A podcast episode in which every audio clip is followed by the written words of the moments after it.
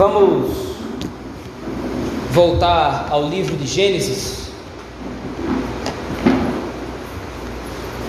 capítulo de número 3.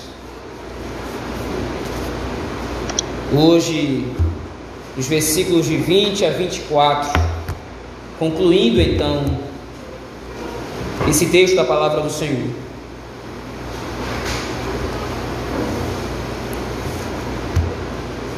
Gênesis capítulo 20. Gênesis capítulo 3, desculpa.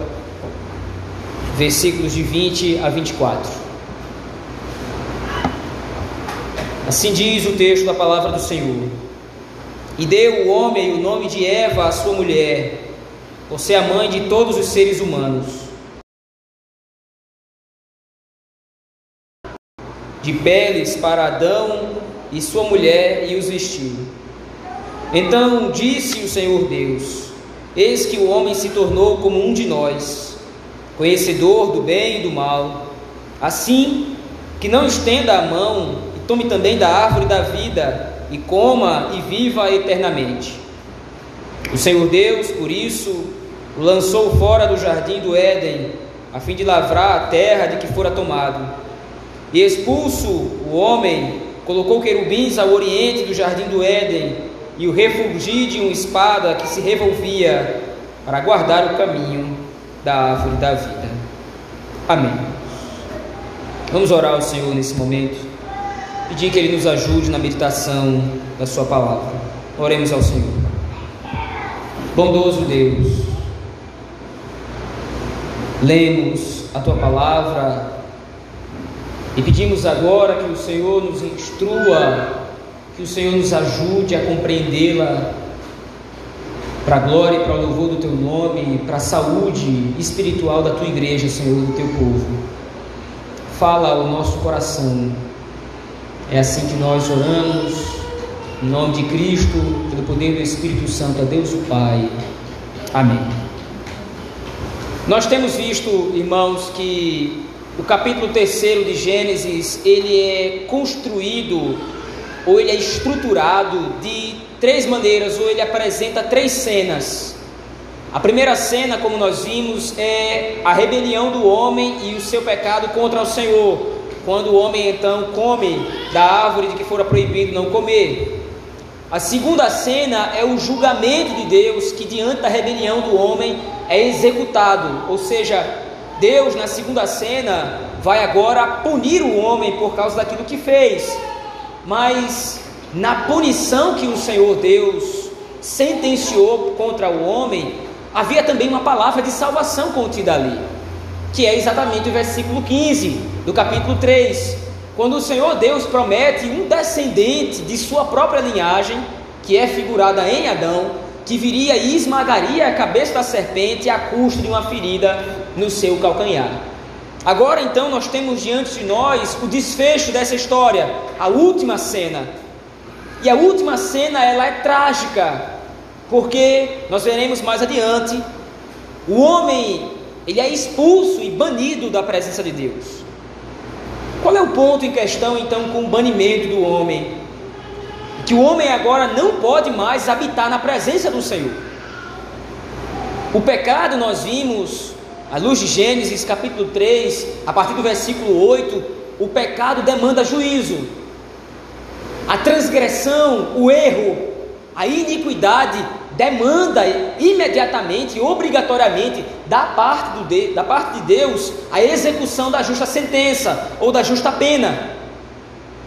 Mas apesar da aplicação dessa pena já ter sido feita lá, por exemplo, veja aí no versículo 19, quando é prometido que Adão ou a raça humana vai morrer, nós vimos que essa morte, ela não é uma morte eterna. Porque se fosse a morte eterna, qual seria a razão então para Deus promover salvação, ou Deus prometer salvação em Gênesis 3,15? Mas, apesar de Deus então ter aplacado a sua ira, e ter usado de misericórdia com o homem, mesmo punindo, é necessário então agora que o homem seja banido da presença do Senhor. O mal não pode habitar a presença de Deus.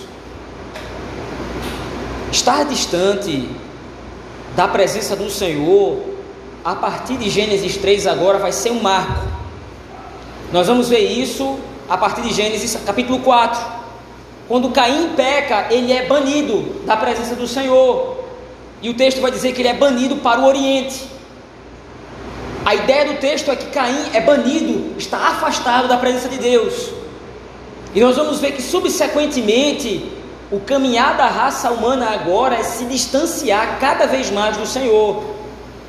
Gênesis capítulo 3, então, é uma introdução para todas as passagens, todos os outros capítulos do livro, porque vai demarcar a progressão do pecado na raça humana. À medida que o pecado vai progredindo, à medida que o pecado vai se alastrando na raça humana, na humanidade, é necessário então que o Senhor Deus haja com severidade contra o mal. Mas veja, no meio de tanta severidade e de punição, Adão entende a menção de salvação que é feita em Gênesis 3,15. Veja aí, no versículo 20. Adão nomeia Eva. Mas o nome de Eva é interessante. Versículo 20. E deu o homem o nome de Eva, a sua mulher. E qual é a razão? Por ser a mãe de todos os seres humanos. O ponto em questão aqui precisa ser entendido à luz do versículo 15. No versículo 15 foi prometido um filho. No versículo 15 foi prometido um descendente. Então agora, mesmo diante da punição do Senhor, mesmo diante da sentença que foi decretada contra Adão, Adão demonstra a sua fé em Deus quando ele nomeia sua mulher como mãe de todos os viventes. A ideia de Adão é: a minha esposa será aquela através da qual o próprio redentor virá ao mundo. Adão demonstra a compreensão da promessa de salvação. Por isso, então, nomeia Eva como a mãe de todos os viventes. Mas todos os viventes à luz das Escrituras, não é toda a raça humana, mas é todos os que vivem. Interessante isso porque o próprio Adão e, consequentemente, sua esposa e toda a raça humana, subsequentemente, vão morrer.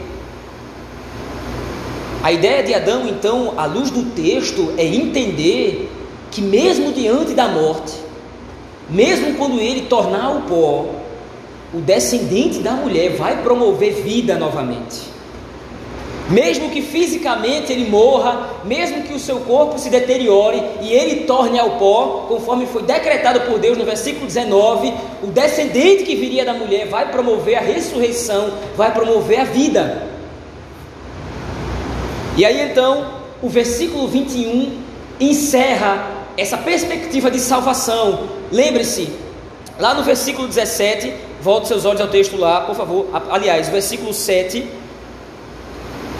Quando Adão peca contra o Senhor, ele constata que está nu, ele constata que está despido. Mas veja, versículo 7: Abriram-se então os olhos de ambos, e percebendo que estavam, estavam nus, coseram folhas de figueira e fizeram cintas para si.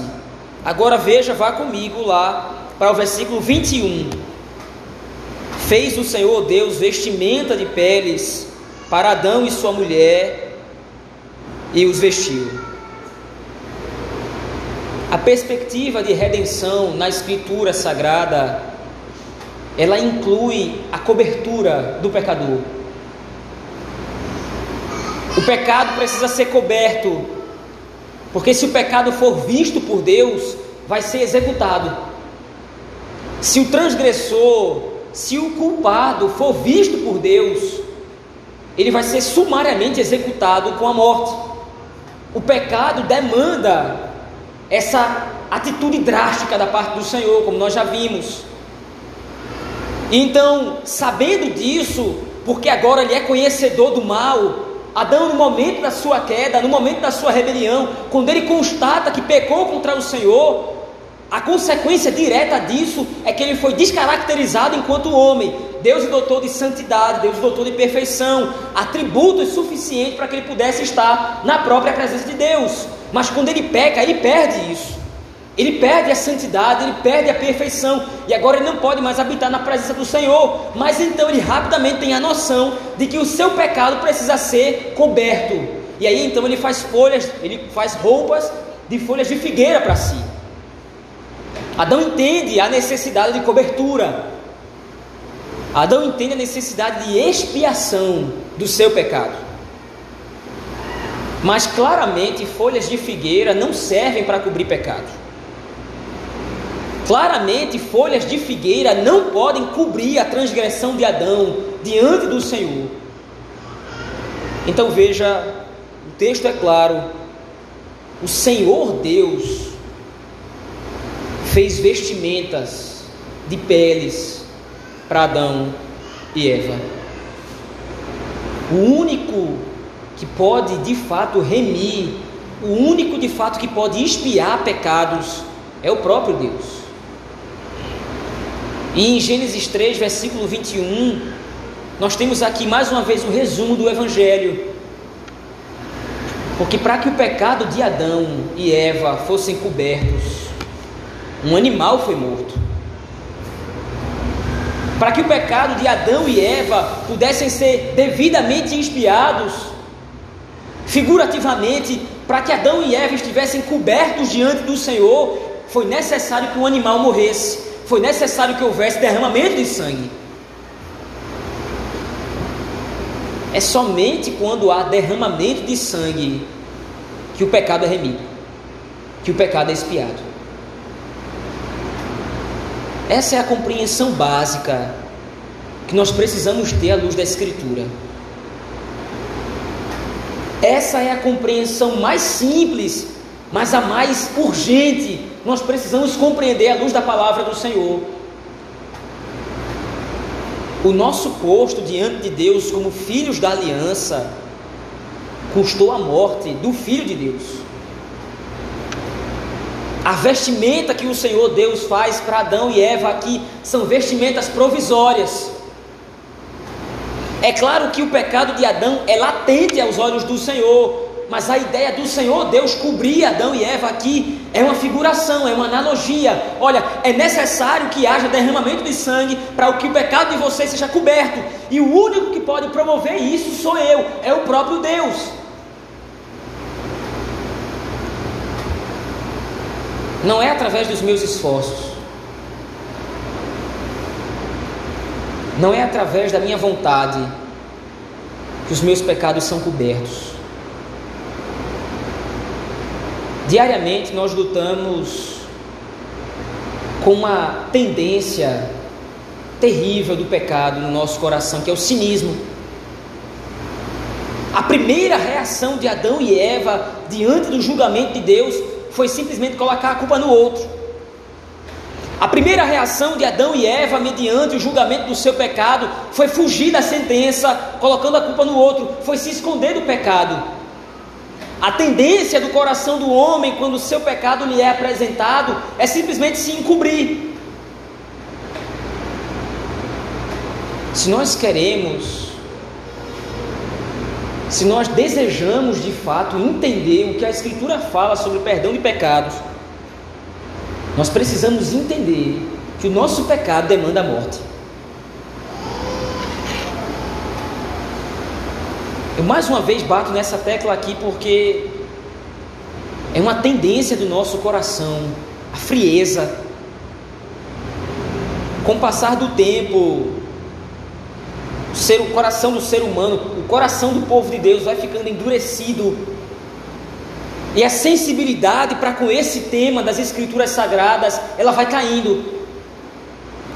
E conforme a nossa sensibilidade, à luz desse tema da Escritura, do que é o perdão de pecados, conforme a nossa sensibilidade vai caindo, nós vamos começando a achar que de alguma forma nós logramos da parte de Deus algum tipo de bênção baseado nos nossos próprios esforços. Veja, a teologia está certa na cabeça, no coração a mente pensa direitinho. Eu não sou salvo pelas minhas obras, mas nós vivemos como se fosse. dia após dia, nós vamos vivendo, empurrando com a barriga a nossa vida cristã, a nossa devoção para com o Senhor. Por que, que nós empurramos com a barriga?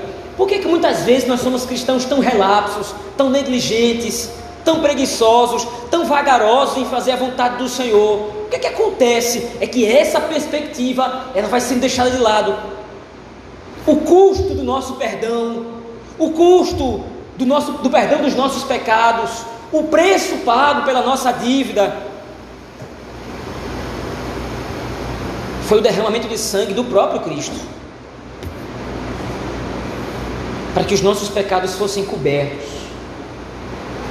para que os nossos pecados fossem devidamente expiados. O Cordeiro de Deus nos deu a capacidade de agora estarmos de fato cobertos diante do Senhor.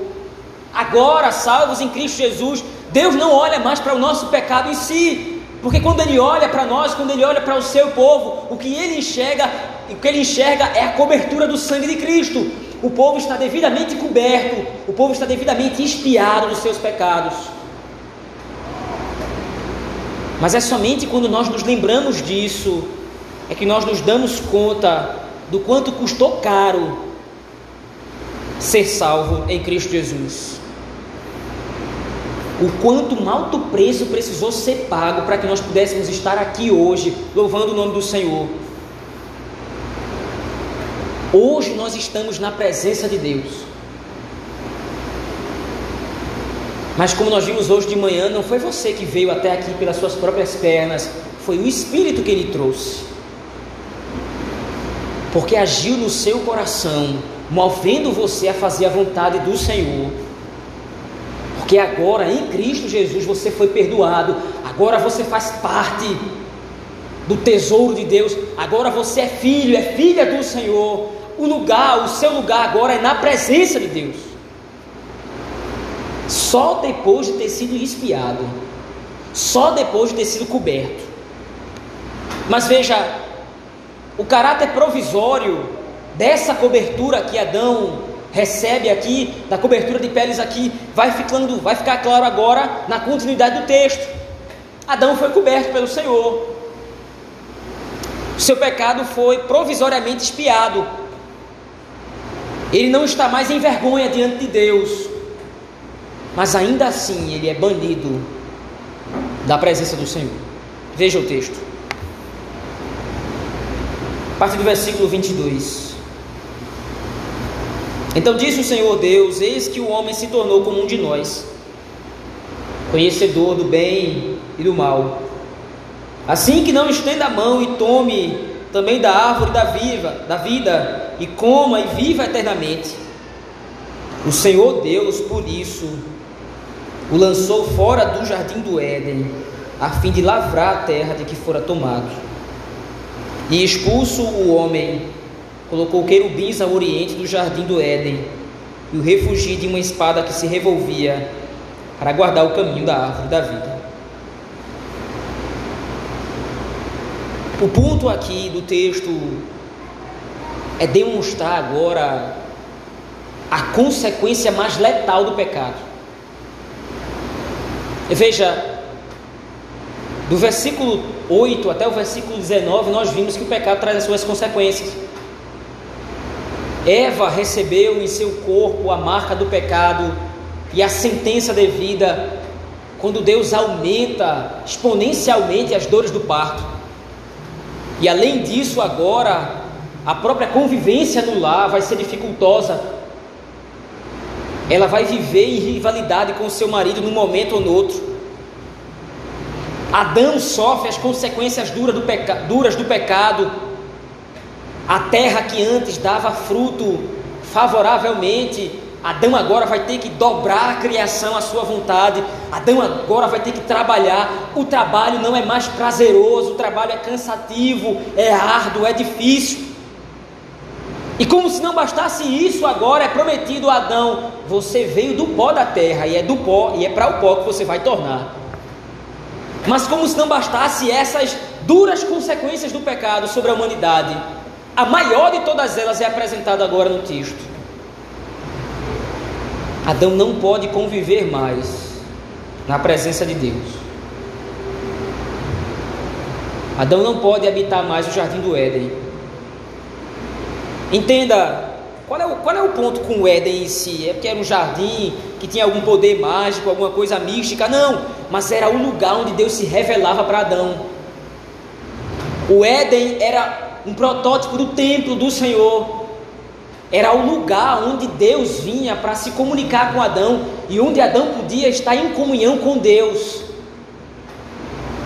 É na presença do Senhor, ou da presença do Senhor, que Adão recebia vida, que Adão recebia instrução, que Adão era abençoado pelo Senhor, que Adão podia prestar culto a Deus, mas agora ele não pode mais fazer nada disso, ele é expulso da presença do Senhor. E à luz desse texto eu posso dizer categoricamente: não há maior juízo da parte de Deus contra alguém do que ser banido da sua presença graciosa. Porque veja, fugir da presença de Deus é algo impossível. O salmista no Salmo 139 deixa isso claro. Para onde é que eu posso fugir da tua presença? Então, a presença do Senhor está em todos os lugares, o Senhor é onipresente. Então, fugir da presença do Senhor é algo impossível. Mesmo que Adão esteja vagando pela terra, ele está na presença do Senhor. O Senhor, os olhos do Senhor estão sobre toda a terra, contemplando tudo. Mas o ponto é: Adão foi banido da presença graciosa de Deus. Adão foi banido da presença de Deus que derrama graça sobre a vida dele. O Senhor nosso Deus possui duas faces. Não que ele seja falso, mas ele tem dois rostos. Um que ele expõe graciosamente para os seus filhos, aqueles que recebem o seu nome, aqueles que foram redimidos por ele. Estes estão diante da presença do Senhor graciosa, diante da face amorosa de Deus. Mas o Senhor tem outra face a face de juízo, a face constantemente irada. Adão foi expulso da presença do Senhor. Isso é um aviso para o povo de Israel. Moisés está escrevendo esse texto, exortando o povo de Israel, demonstrando as consequências da quebra da aliança. Se vocês quebrarem o pacto, se vocês quebrarem a aliança, vocês vão ser banidos da presença do Senhor. E veja a realidade no povo de Israel, a realidade ao longo da Escritura ela aumenta. Porque para Adão, a presença do Senhor era manifesta no jardim do Éden, numa pequena localidade localizada no Éden, mas agora para o povo de Israel é a terra prometida inteira, que é o símbolo da aliança com o Senhor. Mas é isso que Moisés está dizendo aqui, e ele vai repetir isso no livro de Deuteronômio.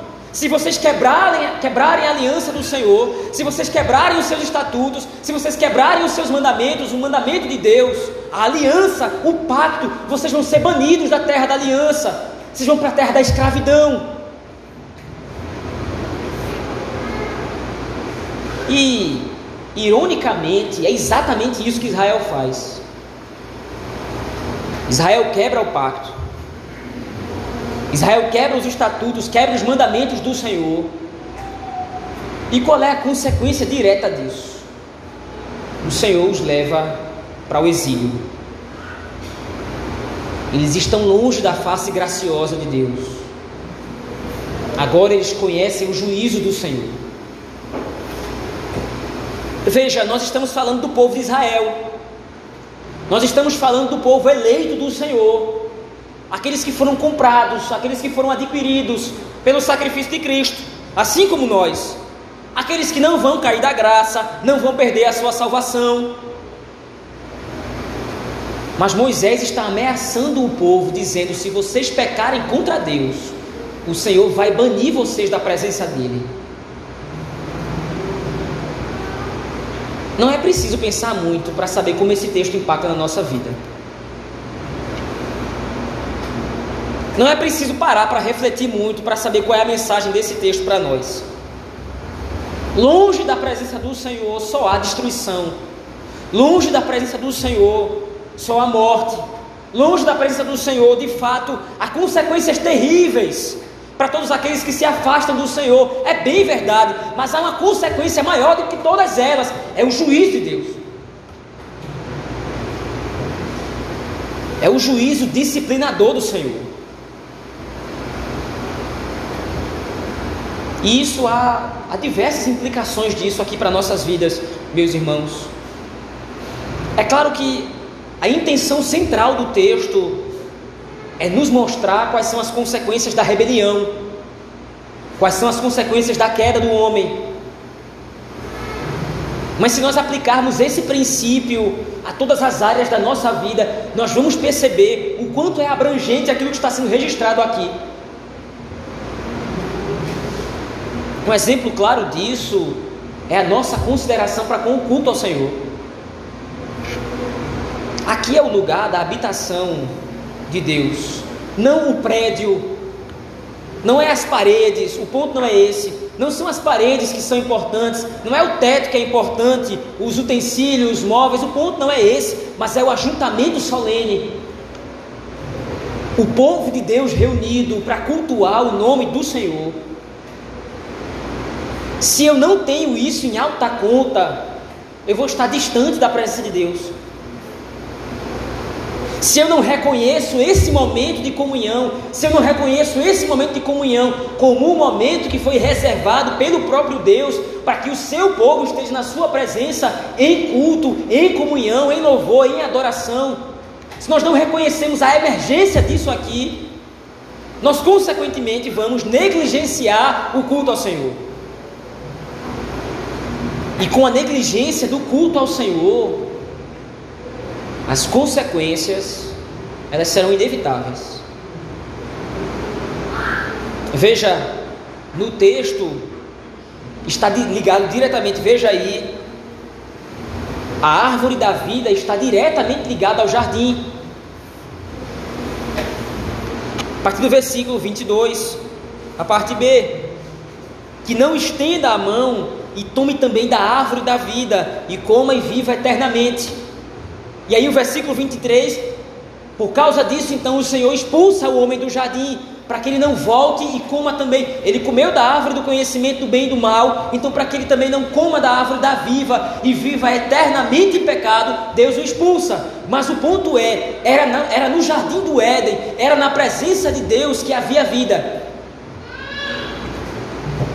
A árvore da vida estava no jardim, na presença de Deus. Para longe da presença de Deus só pode haver morte. Para longe da presença de Deus só pode haver destruição. Quando nós entendemos isso, o culto passa a ser importante. Veja, assim como Adão, nós somos tendenciosos a achar que o culto muitas vezes nos priva de algumas coisas. Ora, é o único dia que eu tenho para praticar algum tipo de lazer, para fazer algum tipo de lazer, para sair, para me divertir. É o único dia que eu tenho para relaxar. Não vou ao culto, não. Próxima semana eu vou. O pensamento que vai sendo gerado na nossa cabeça é que de repente nós podemos negligenciar o culto, sem demais consequências. Nós podemos de repente negligenciar a própria vida para com Deus, uma vida de culto ao Senhor, que o ponto não é somente o dia de domingo, o dia do Senhor. Esse dia foi separado para o culto, é verdade, mas a nossa vida toda é um culto. Amanhã nós vamos cultuar o Senhor, não no culto solene, o culto público, a assembleia, mas nós vamos cultuar o Senhor através da nossa vida, através dos nossos afazeres, porque nós servimos ao Senhor. Mas quando nós negligenciamos essa coisa, e o que eu estou tentando dizer é: isso é uma tendência natural do pecado, é uma tendência natural do coração corrompido. É desinteressante estar na presença de Deus, é desinteressante estar na presença do Senhor, servir ao Senhor. Isso foi um legado da queda, isso foi uma herança dos nossos primeiros pais que nos trouxeram a consequência de estar banidos da presença do Senhor. Mas veja, mais uma vez, Há um caráter misericordioso da parte de Deus aqui nesse juízo.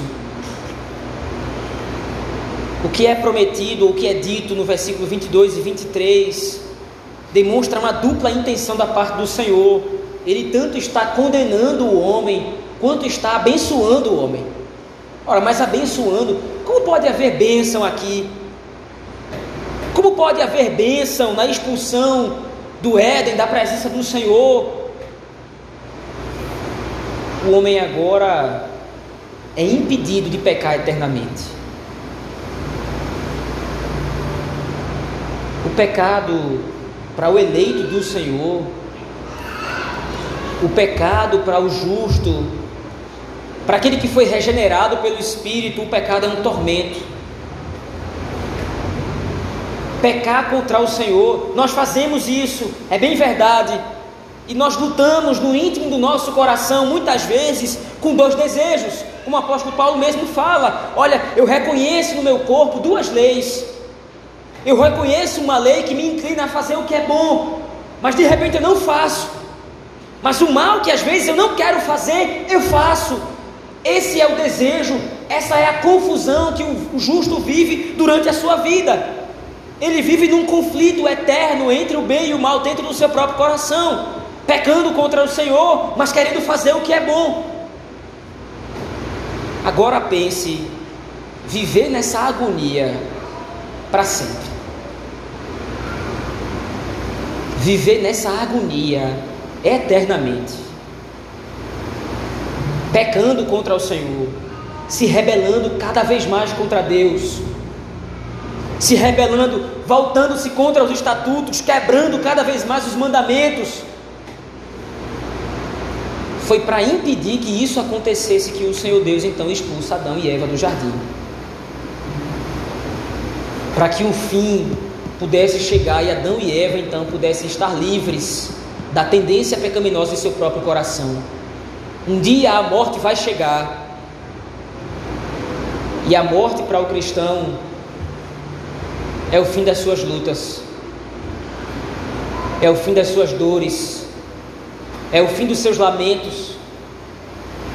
Um dia a morte vai bater a porta, só que para o ímpio a morte é o inimigo. Para o ímpio, a morte é um adversário, é alguém que virá agora para ceifar a vida, é alguém que virá agora para fazer valer a sentença do Éden. Então, quando a morte chega para o ímpio, é um momento de dor, principalmente porque aquilo que ele está por experimentar é muito pior do que a morte física. Agora ele vai ser banido da presença do Senhor Deus eternamente. Agora o que ele vai ver é a face irada de Deus eternamente. Não é o diabo quem vai estar no inferno espetando ele, como muitos pensam. Não é o diabo ou os demônios que vão estar no inferno torturando o ímpio. É a presença em juízo do próprio Senhor. E não há nada mais atormentador e aterrorizante do que isso. Todos aqueles que viram uma fração da face de Deus temeram. Abraão, em Gênesis 15, quando ele é cercado por trevas e vê uma tocha de fogo, a sua reação é se ajoelhar. O povo de Israel, diante do Monte Sinai, quando vê o monte fumegando, tremendo, fogo consumindo o monte inteiro, corre da presença do Senhor e impede que Moisés interceda pelo povo. Daniel, quando vê a presença do anjo do Senhor, ciente de que ele havia trazido a mensagem do próprio Deus, cai sem fala no chão, João, na ilha de Patmos, quando contempla o Cristo ressurreto, se ajoelha. E a descrição do texto é que ele sentiu como se estivesse morto, porque os seus órgãos desfaleceram. A presença irada do Senhor provoca temor e pânico.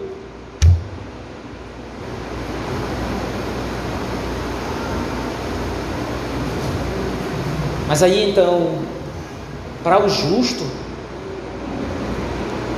para o justo a morte é uma aliada. Para o justo, a morte é um presente. As suas dores encerram. As suas lágrimas cessam de cair do rosto. Ele não vai precisar mais lutar diariamente contra os desejos depravados do seu coração. ele não vai precisar mais viver em eterna agonia, em constante agonia, porque peca contra o Senhor repetidamente. Agora a morte coloca um ponto final na sua trajetória de pecado. E tudo que ele precisa fazer é repousar em paz no seio de Abraão, aguardando o dia final. Numa palavra de juízo da parte de Deus, a face graciosa do Senhor se mostra para Adão também. Um dia ele para de pecar. Um dia ele para de se rebelar. E ele é trazido de volta à presença do Senhor. O caminho que antes foi fechado, veja aí o versículo 24. Além de Adão ser expulso da presença do Senhor, o Senhor Deus bloqueia o caminho. Veja aí. E expulso o homem, colocou querubins ao oriente do jardim do Éden e o refugi de uma espada que se revolvia para guardar o caminho da árvore da vida. Os teólogos aqui se dividem comentando o que seria essa espada. A princípio, a ideia, interpretando o texto, é de que um anjo foi colocado, anjos foram colocados não somente à porta do jardim, mas na perto da própria árvore para guardar e impedir que qualquer pessoa pudesse se aproximar da árvore. Adão não foi somente expulso, o caminho foi bloqueado. Ninguém mais pode atravessar o caminho do jardim do Éden em direção à árvore da vida todos deverão morrer. Mas interessantemente, eu peço que você abra a sua Bíblia no livro de Hebreus, capítulo 10. O escritor nos aponta e nos demonstra o caminho reaberto. Livro de Hebreus, capítulo 10, versículos 19 a 22. Veja, o escritor aos Hebreus está exortando o povo a permanecer firme na fé, o povo estava passando por lutas, por sofrimento, por perseguição, e agora ele precisa exortar o povo de Deus a continuar confiando em Cristo Jesus. E qual é o motivo, qual é a razão da confiança? Veja o texto, Hebreus 10, 19 a 22. Tendo, pois, irmãos, intrepidez para entrar no Santo dos Santos, pelo sangue de Jesus. E aí então ele nomeia pelo novo e vivo caminho que ele nos consagrou pelo véu, isto é, pela sua carne, e tendo grandes sacerdotes sobre a casa de Deus. E então ele faz um convite agora. Aproximemo-nos com sincero coração, em plena certeza de fé, tendo o coração purificado de má consciência e lavado o corpo com água pura. O caminho foi bloqueado para Adão mas Cristo reabre o caminho. Cristo é aquele que, através da sua própria carne, Cristo é aquele que, através do seu próprio sacrifício, reabre o caminho de volta para o jardim do Éden. O homem, então, o povo de Deus, agora que foi banido e exilado da presença do Senhor, agora pode voltar pelo caminho da árvore da vida e ter acesso à presença de Deus em Cristo Jesus caminho estava fechado para nós.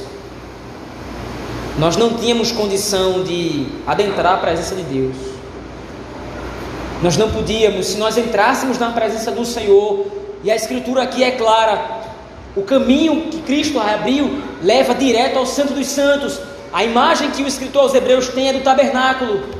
Somente o sumo sacerdote podia adentrar uma vez por ano no Santo dos Santos para oferecer expiação pelo pecado do povo. Cristo agora entra no véu, ele entra no templo, ele reabre o caminho e desbloqueia a passagem. Agora não é mais um sumo sacerdote que entra a nosso favor uma vez no ano. Agora nós podemos adentrar livremente a presença de Deus, porque Cristo Jesus desbloqueou a passagem para nós. Essa é a razão de nós estarmos aqui hoje, agora. Essa é a razão de domingo após domingo nós estarmos aqui na presença do Senhor. É porque o caminho foi reaberto. É porque a passagem foi desbloqueada. Você entende isso? Estar no culto ao Senhor é um pré-figurativo do que nós vamos experimentar na eternidade. Hoje nós estamos aqui cultuando ao Senhor. Nós estamos na presença de Deus, mas o culto que nós prestamos aqui não se pode comparar ao que nós vamos experimentar na eternidade. Nós vamos estar na presença direta do próprio Cristo. Nós vamos estar diretamente na presença do Senhor, no Santo dos Santos. Lá não haverá choro, lá não haverá dor Lá não haverá lágrimas nos nossos olhos. Nós intercedemos nesse culto hoje pelos nossos irmãos enfermos. Lá não haverá doença. Lá não haverá intercessão por enfermos. Não haverá intercessão por necessitados. Lá não haverá agonia, tribulações, Lá nós receberemos o abraço gracioso do próprio Cristo. Adão agora pode entrar na presença do Senhor. Agora Adão pode voltar pelo jardim. Ele pode adorar o Senhor agora. Porque o caminho foi desbloqueado e foi aberto. Todos aqueles que foram eleitos agora podem entrar pelas portas da cidade. A vida nesse mundo é uma peregrinação pelo deserto, meus irmãos. Assim como o povo de Israel peregrinou pelo deserto, assim como Adão foi expulso a vagar pela terra, nós estamos peregrinando nesse mundo. Nós estamos vagando nesse mundo mas nós não estamos sem rumo, nós não estamos vagando sem destino, aleatórios, perdidos, sem saber para onde vamos. Nós sabemos que passo após passo nós estamos nos encaminhando para o jardim do Éden. Passo após passo, dia após dia, minuto após minuto, o tempo se aproxima. Onde nós receberemos do próprio Senhor a coroa da vida.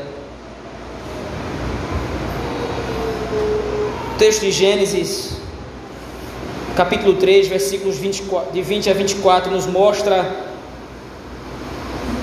o quanto o Senhor julgou o homem, o quanto o Senhor puniu o homem por causa de seus pecados, por causa da sua rebelião, expulsando da sua presença. Mas o mesmo texto nos mostra o quanto o Senhor é misericordioso, dando ao homem uma promessa Sou eu quem cobre as suas, os seus pecados. Sou eu quem expia as tuas iniquidades. Isso para Adão foi uma promessa e um consolo.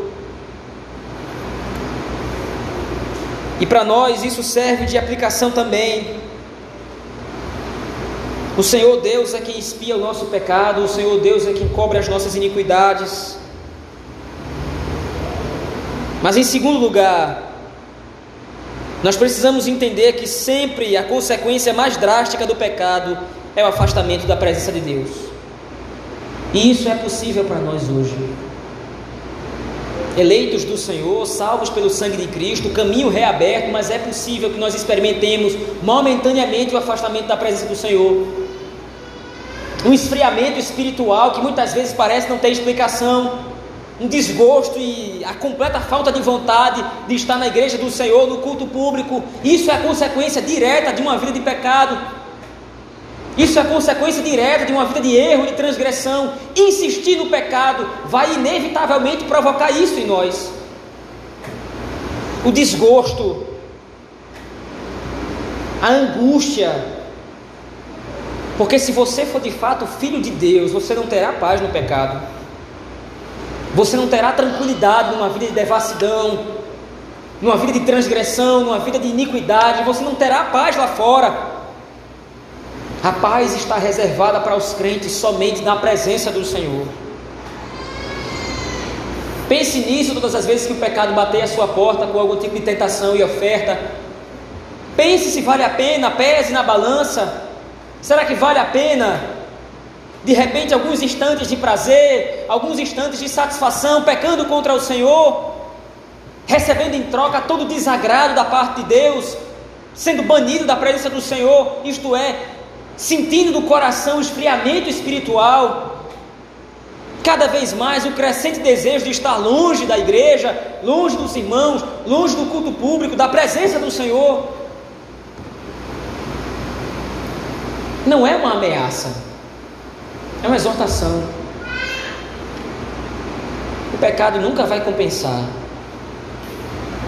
O pecado nunca vai oferecer para você ou para mim mais do que a graça do Senhor em Cristo Jesus pode oferecer. À luz do exílio de Adão, nós temos uma demonstração clara de que o pecado sempre vai ter a devida resposta com o afastamento da presença do Senhor. Em segundo lugar, como disse antes, nós estamos vivendo em exílio nesse mundo. Não crie raízes aqui. Não espere que esse mundo possa proporcionar para você algum tipo de satisfação ou de alegria, porque não pode. Mais uma vez eu repito: se você é filho, filha de Deus, não existe nada para você nesse mundo. Nada com que o seu coração se alegre de maneira satisfatória, de maneira final. Bens, riqueza, dinheiro, poder, o que quer que seja, não existe nada aqui para você. Nós estamos aqui só de passagem, e a nossa passagem por aqui é tão rápida, nossa passagem por aqui é tão breve. É duro conviver com os cardos e abrolhos do mundo, é duro viver com as dificuldades de um mundo caído, de um mundo rebelde, de um mundo avesso, de uma criação em pane, em confusão. Mas lembre-se, é um breve tempo. É só uma passagem. O novo céu e nova, nova terra lhe aguardam. Lá as coisas serão permanentes. Em Cristo, na Nova Jerusalém, as coisas serão fixas. Porque nada vai mais passar. Agora nós viveremos na eternidade com o Senhor. Então, quando você sentir nas mãos os calos dessa vida, quando você sentir os calos e os abrolhos crescendo nas mãos, o sofrimento, lembre-se, isso é um lembrete deixado por Deus de que você não pertence a esse mundo, de que você não pertence a essa vida. O sofrimento vai servir para você como um despertador. O sofrimento vai servir para você como um lembrete diário. O meu ponto de chegada não é aqui. Esse não é meu ponto final. O ponto final de todo eleito de Deus é a glória com Cristo. Por fim, somente Cristo é o novo e vivo caminho através do qual nós voltamos aos braços de Deus, como nós vimos a partir do texto de Hebreus, capítulo 10. O texto de Apocalipse, capítulo 22, versículo 24, diz assim: Bem-aventurados aqueles que lavam suas vestiduras no sangue do Cordeiro, para que lhes assista o direito à árvore da vida e entre na cidade pelas portas. Como disse anteriormente, Cristo Jesus foi aquele que abriu para nós o caminho de acesso de volta a Deus. E o que nos espera é nos alimentarmos da árvore da vida. Quer ela seja literal ou não, o que importa no texto é que nós vamos viver eternamente. Tudo isso por causa de Cristo. O caminho que estava fechado para nós foi reaberto por Ele. Vamos orar ao Senhor, meus irmãos, nesse momento. Ó oh Deus, muito obrigado, Senhor, por nos ter lembrado das consequências do pecado e como as consequências do pecado foram duras como as consequências do pecado foram duras e justas. Porque o pecado demanda não somente exílio, o pecado não somente demanda sofrimento, o pecado demanda morte. afastamento da tua presença. Mas o Senhor é bom e gracioso. O caminho que estava fechado para nós foi reaberto por Cristo. Nós não precisamos mais nos cobrir com folhas de figueira, agora nós somos cobertos pelo sangue de Cristo. Obrigado por isso, Senhor. Nos ajuda a viver a luz dessa verdade. Nos ajuda a viver a luz da tua palavra. Aguardando o novo céu e nova terra. Porque as nossas vestes foram lavadas no sangue do Cordeiro. Agora nós temos direito à árvore da vida. Só estamos aguardando o dia em que nós vamos entrar pela cidade, na cidade pelas portas. A nova Jerusalém que desce do céu como noiva a nova Jerusalém que está sendo preparada para o dia em que nós nos encontraremos contigo. Essa é a nossa oração que fazemos no nome de Jesus Cristo, no poder do Espírito Santo, a Deus o Pai. Amém.